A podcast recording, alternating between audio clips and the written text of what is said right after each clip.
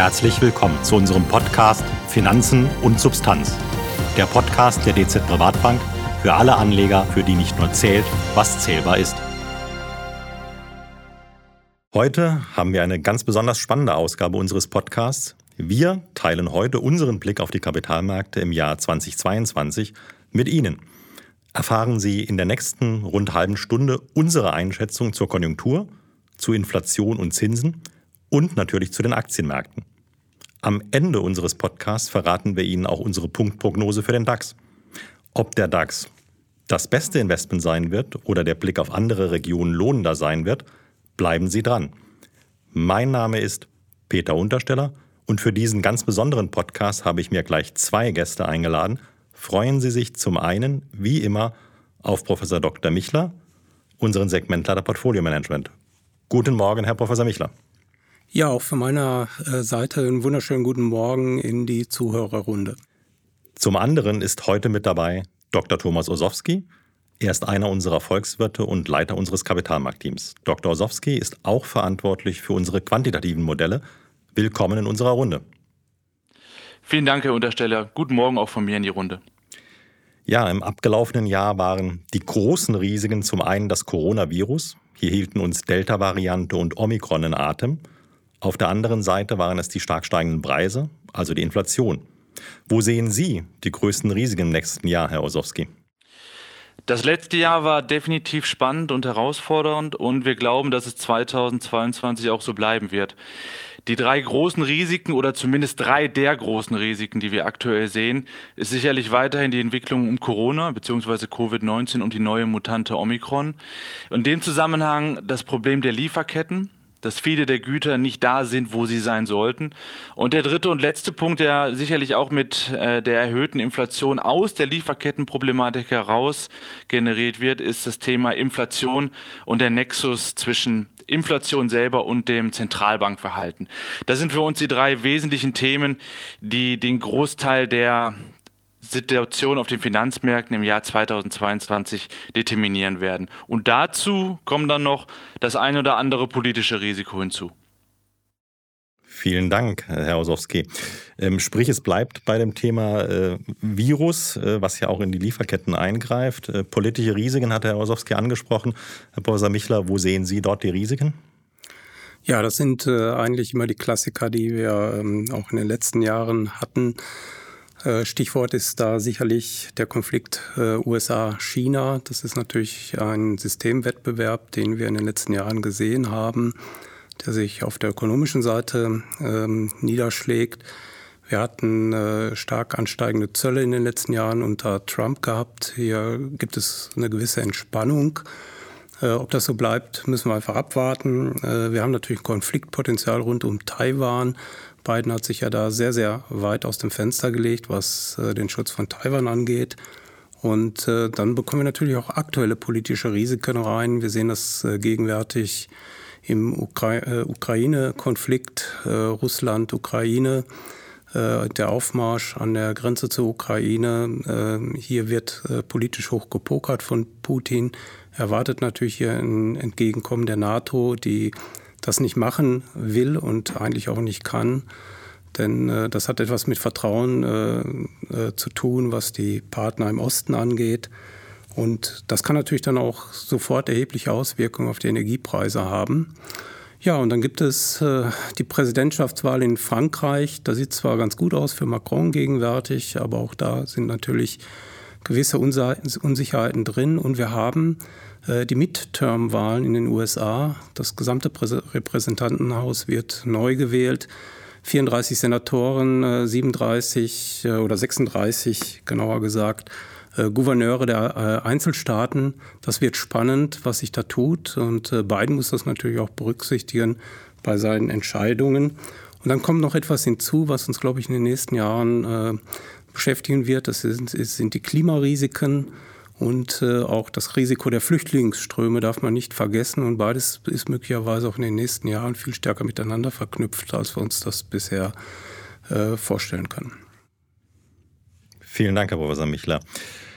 Ja, bleibt also dabei, wir haben eine Menge Risikofaktoren vor uns. Ähm, ich will aber auch mit einem positiven Blick ins, ins neue Jahr gehen und äh, auch trotz aller Sorgen ums Coronavirus und äh, da greifen ja auch vieles ineinander über, was auch wirtschaftliche ähm, Effekte angeht, die wir gerade besprochen haben.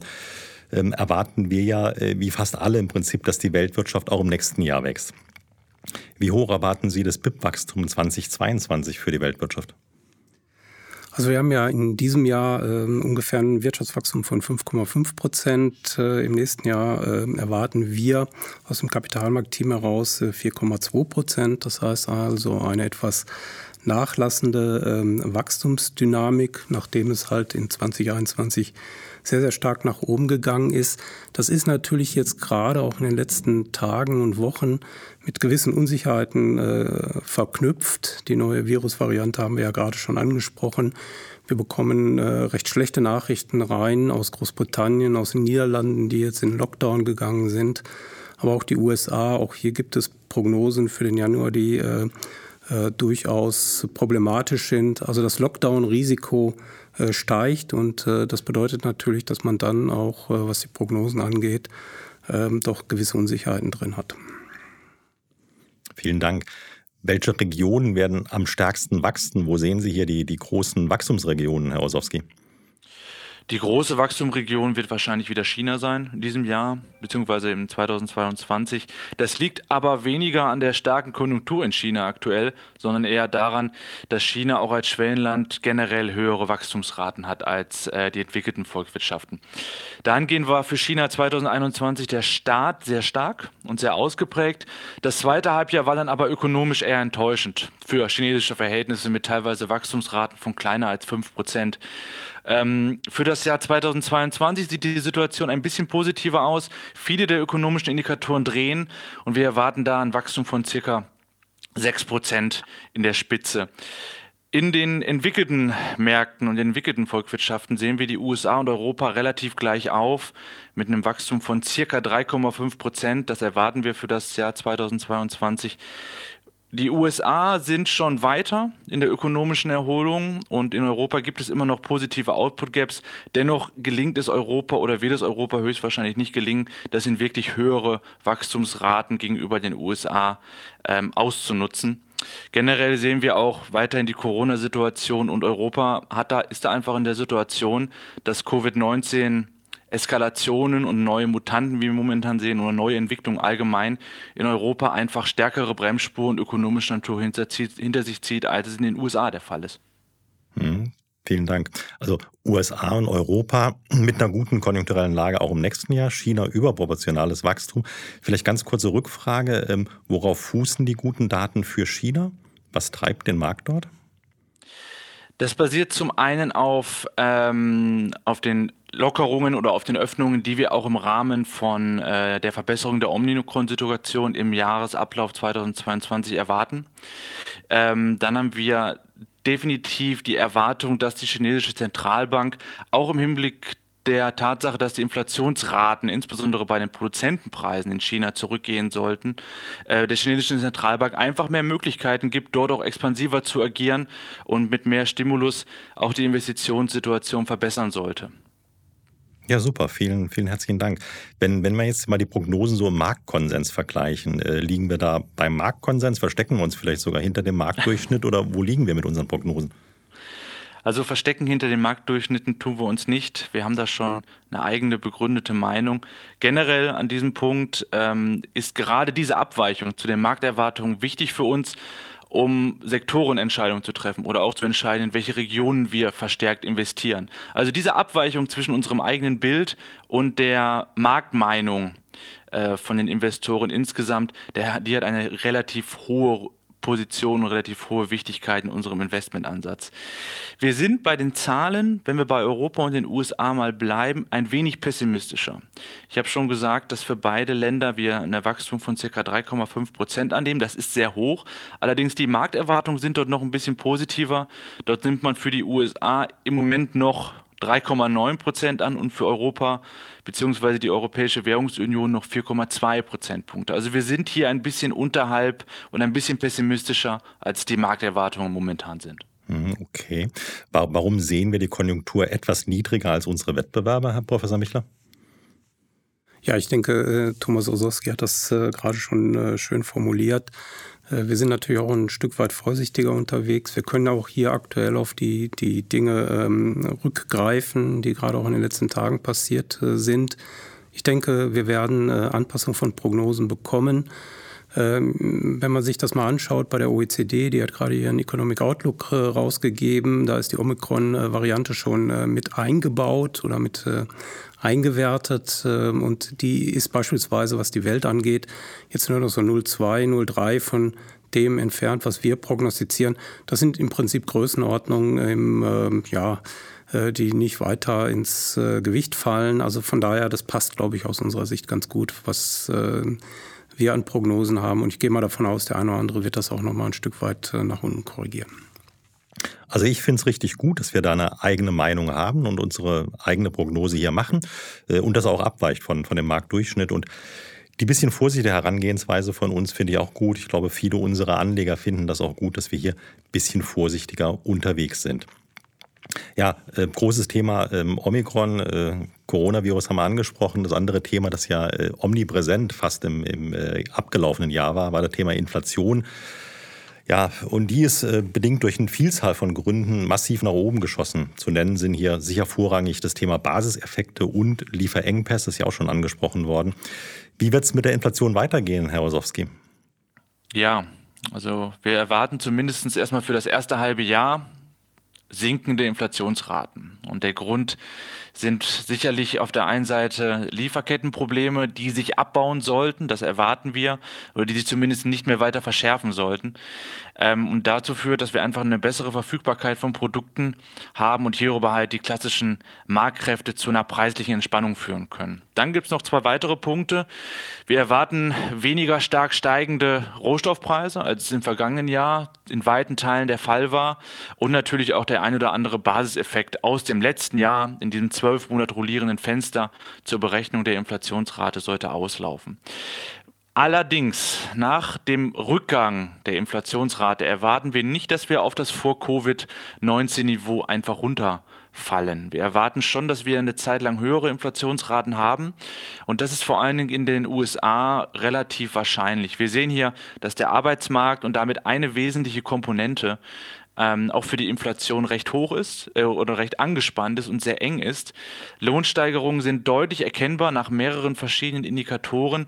Und das könnte im Zeitablauf zu weiteren Inflationsspiralen führen, die, von denen wir jedenfalls nicht glauben, kaum durch Produktivitätseffekte vollständig ausgeglichen werden können. Das heißt, für die USA gibt es einen gewissen strukturellen Inflationsdruck über die Lohnseite. Okay, also sprich, wir, wir kommen ein Stück runter, aber wir kommen nicht ganz so weit runter. Jetzt sprechen wir über Preise. Äh, lassen Sie uns dann ein Preisschild dran machen. Ganz konkret, welche Inflationsraten erwarten wir für USA und die Eurozone? Ja, also für die USA sehen wir aufgrund der geschlosseneren Output Gaps, des stärkeren strukturellen Drucks bei der Inflation über die Lohne, Löhne ein Inflationsniveau von 3,5 Prozent. Ähm, in Europa ist es vergleichsweise geringer. Dort erwarten wir lediglich 2,5 Prozent. Ähm, allerdings immer noch wesentlich höher in beiden Regionen, wesentlich höher als das, was wir aus den letzten fünf oder sechs Jahren zuvor kannten. Also von daher, es wird unserer Meinung nach kein Paradigmenwechsel sein, allerdings schon die Zentralbank ein bisschen unter Druck setzen bei der einen oder anderen Argumentation. Insgesamt müssten diese Zahlen die Notenbanken auf den Plan rufen. Was erwarten wir bei den beiden großen Notenbanken, der FED und der EZB im nächsten Jahr? Ja, äh, Thomas äh, hat äh, ja die wesentlichen Punkte für die USA schon aufgeführt. Das heißt, die amerikanische Notenbank reagiert genau aufgrund dieser Argumente und beschleunigt eigentlich den Ausstieg aus der ultralockeren Geldpolitik. Das betrifft, das betrifft eigentlich beide Seiten. Das heißt einmal das Tapering.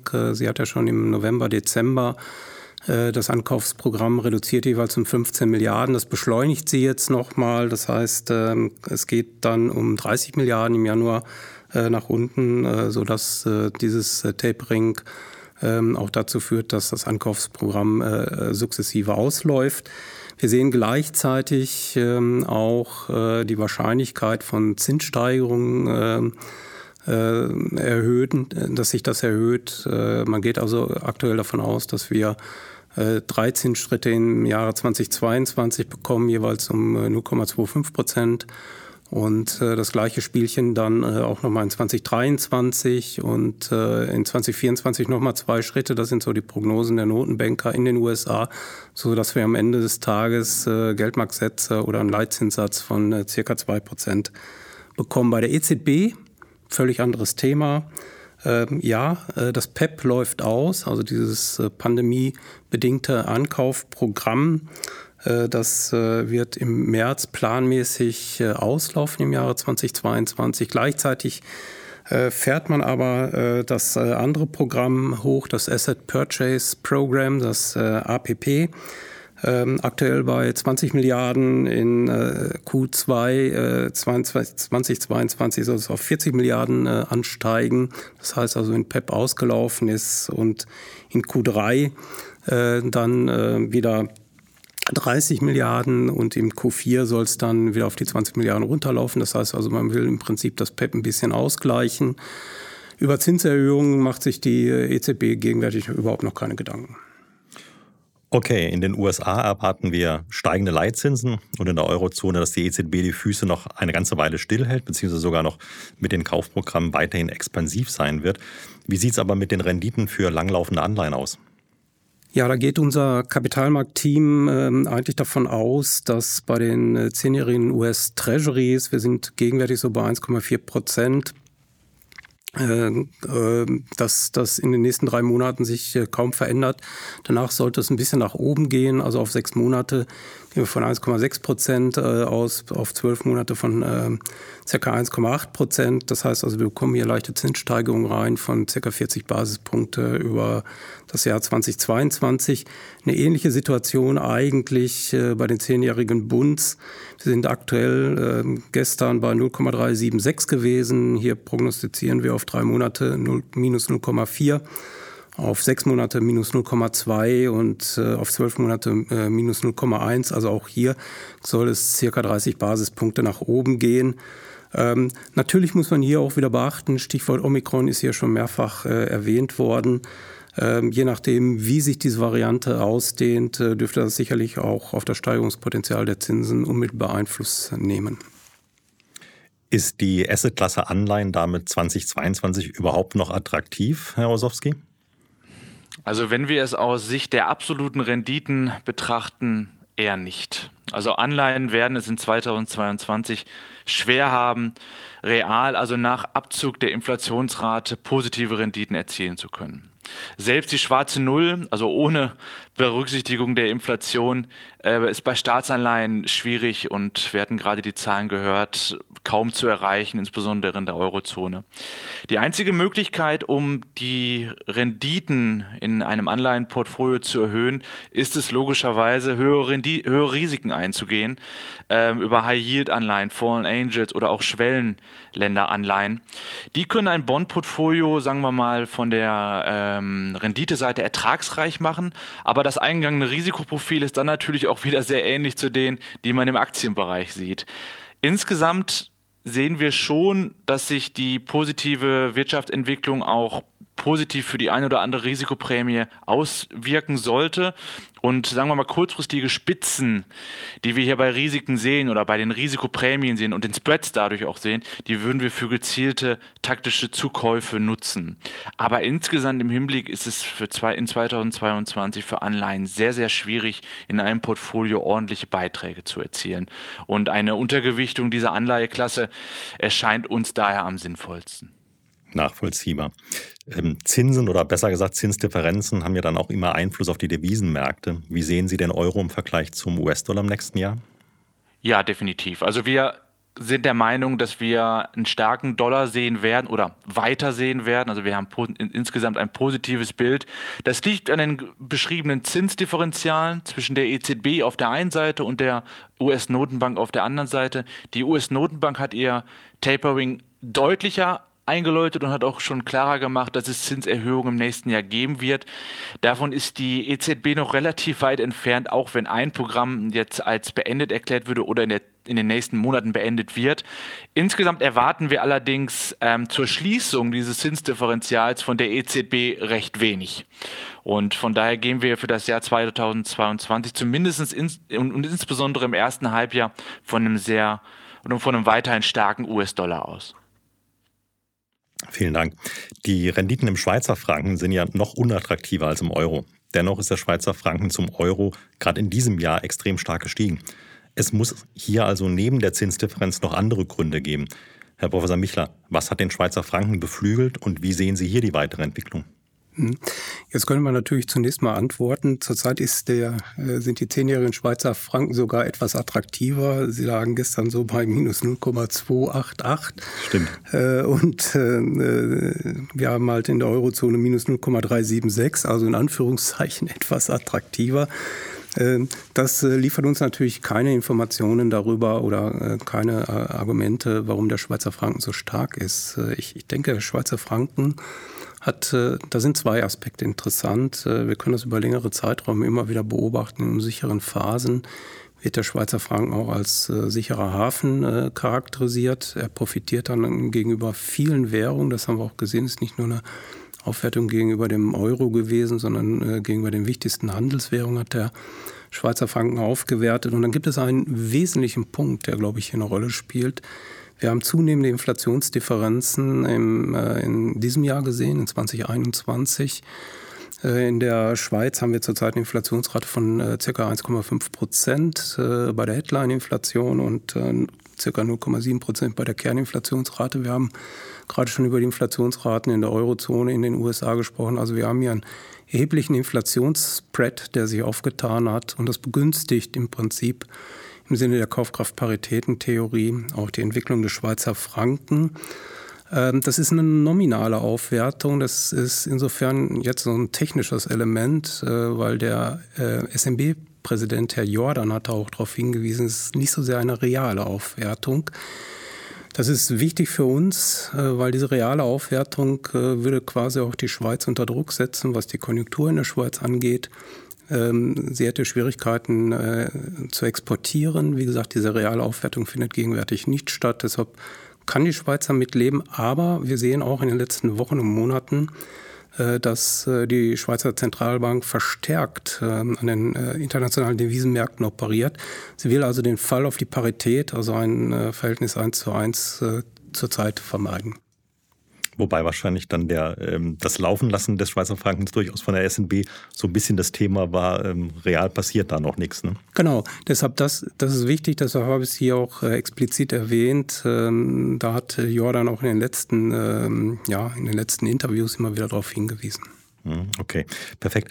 Ähm, vielen Dank. Jetzt hatten wir das Thema sicherer Hafen beim Schweizer Franken natürlich auch. Klar, ist immer wieder so, so eine sichere Hafenwährung. Anderer sicherer Hafen ist äh, immer wieder Gold. Was erwarten wir vom gelben Edelmetall in den nächsten zwölf Monaten? Ja, äh, in der Regel hat in der Vergangenheit haben natürlich die Realzinsen hier immer eine zentrale Rolle gespielt. Das sehen wir in den Langfriststudien. Gegenwärtig sind die Zusammenhänge nicht so stark ausgeprägt. Ähm, wir sind gegenwärtig ungefähr bei 1800 US-Dollar pro Unze. Wir haben aber sehr, sehr starke Kursbewegungen auch in den letzten Tagen und Wochen beobachten können. Aufgrund der Unsicherheit. Tendenziell könnten wir uns durchaus vorstellen, dass äh, Gold ein bisschen zulegen wird äh, in den nächsten Monaten ähm, und äh, auch über die nächsten, ähm, ja, über das nächste Jahr.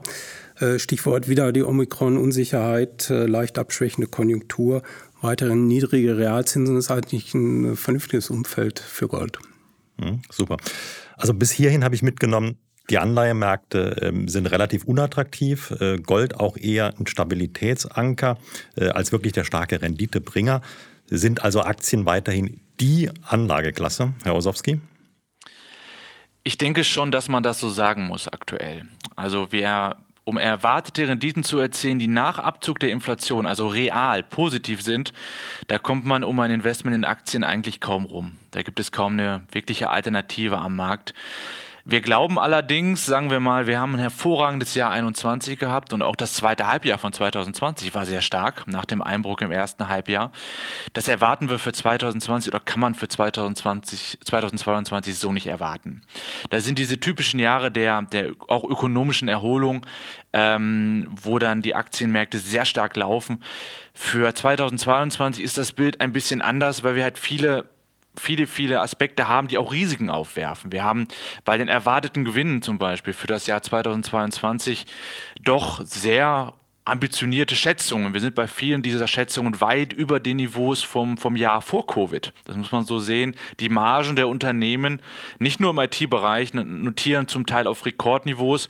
Und der letzte Aspekt, der viele umtreibt, das wissen wir auch, ist die Bewertungssituation.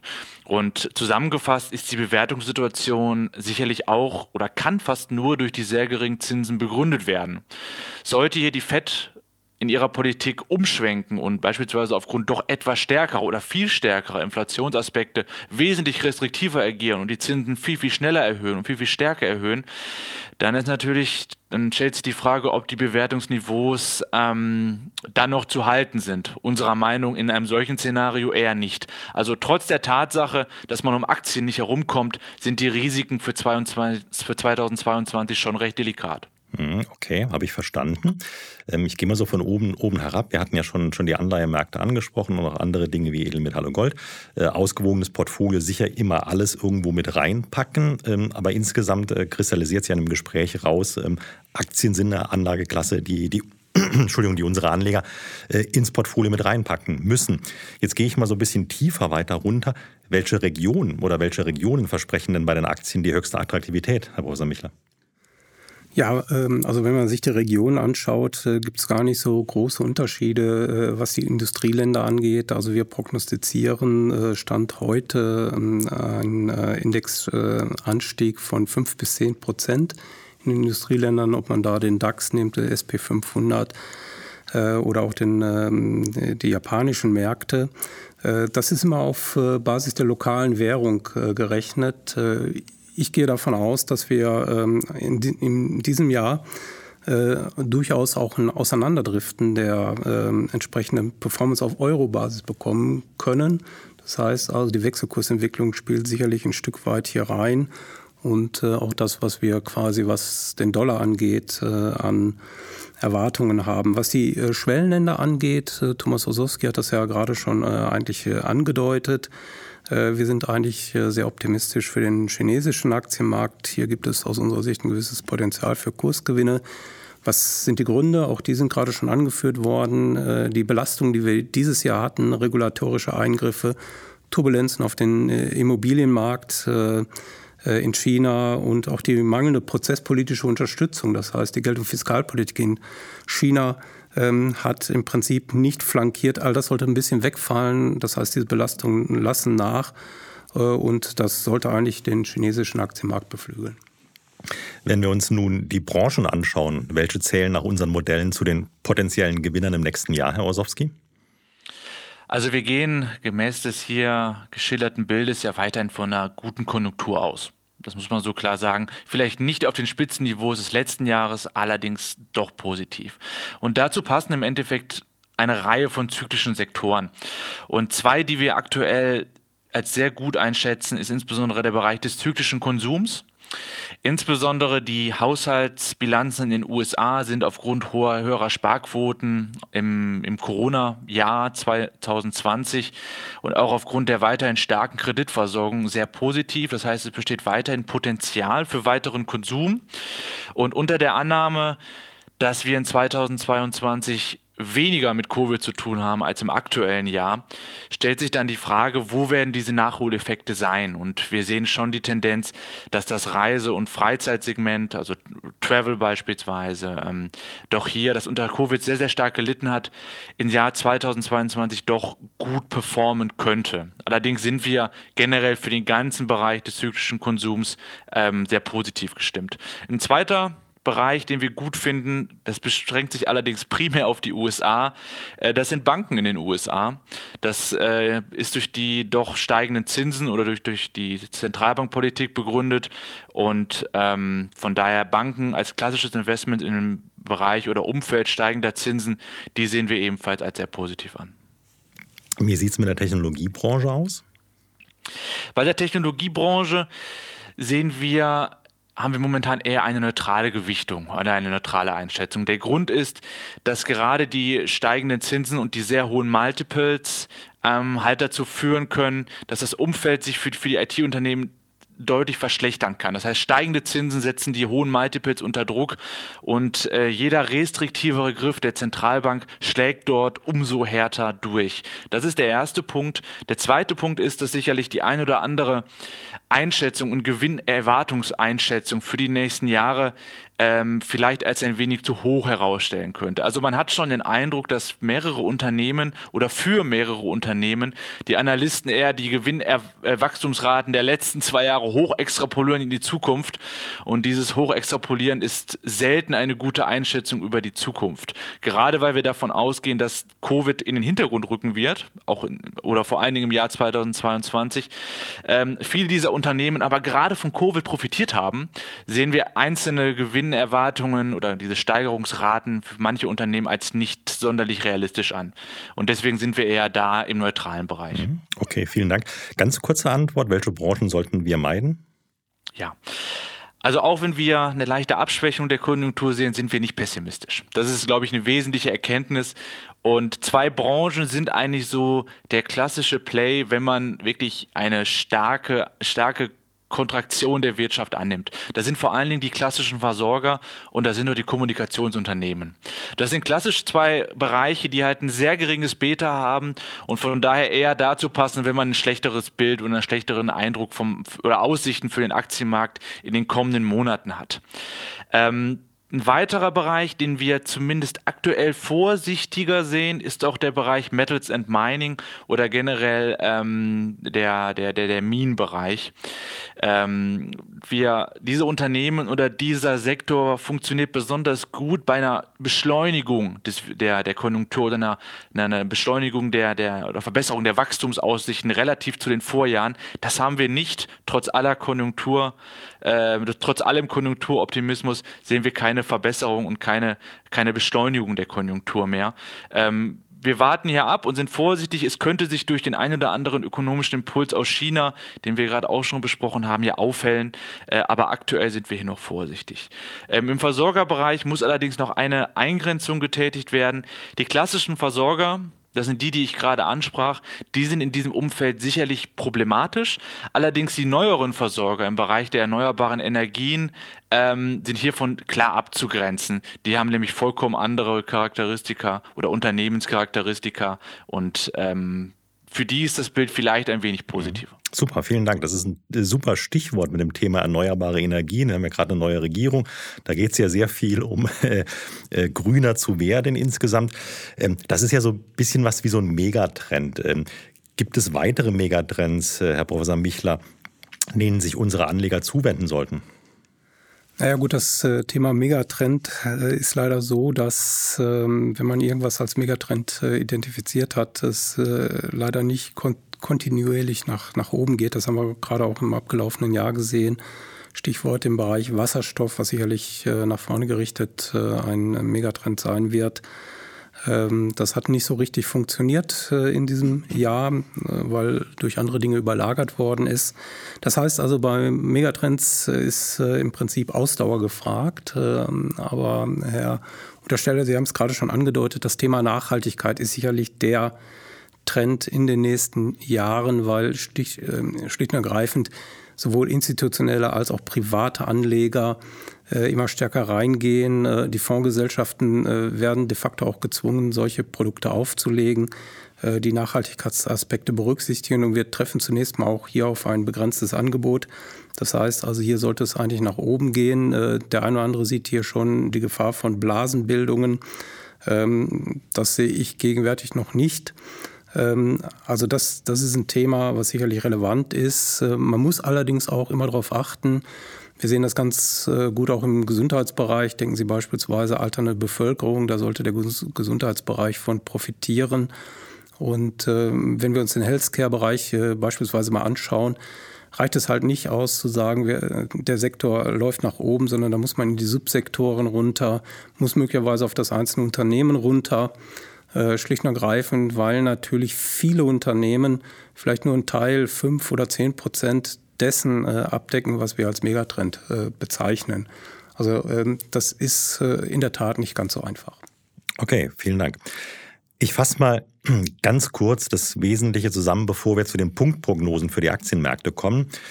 Das Coronavirus wird uns an den Kapitalmärkten auch im nächsten Jahr begleiten. Die Inflation wird zwar wieder sinken, aber oberhalb der Zielwerte äh, von FED und EZB bleiben.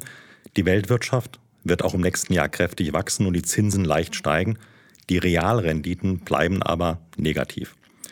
Anleihen sind daher relativ unattraktiv und dienen ebenso wie Gold als Stabilitätsanker.